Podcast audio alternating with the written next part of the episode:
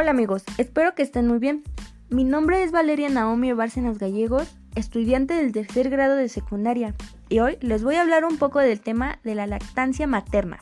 Comenzamos. La lactancia materna es un proceso natural que los mamíferos llevamos a cabo en nuestro desarrollo de reproducción, en el que la madre alimenta a su hijo recién nacido a través de sus senos, en los que se estimula la producción y secreción de la leche.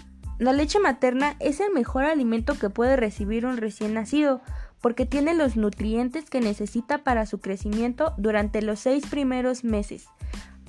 Aporta anticuerpos y promueve el desarrollo del sistema inmune, neurológico e intelectual.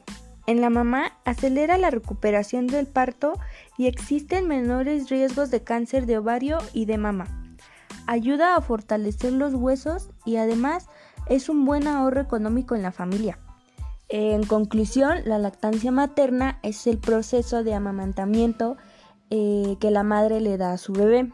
Bueno, y esto es todo. Me despido. Gracias por tu atención y espero que la información sea comprensible y que le haya gustado. Adiós.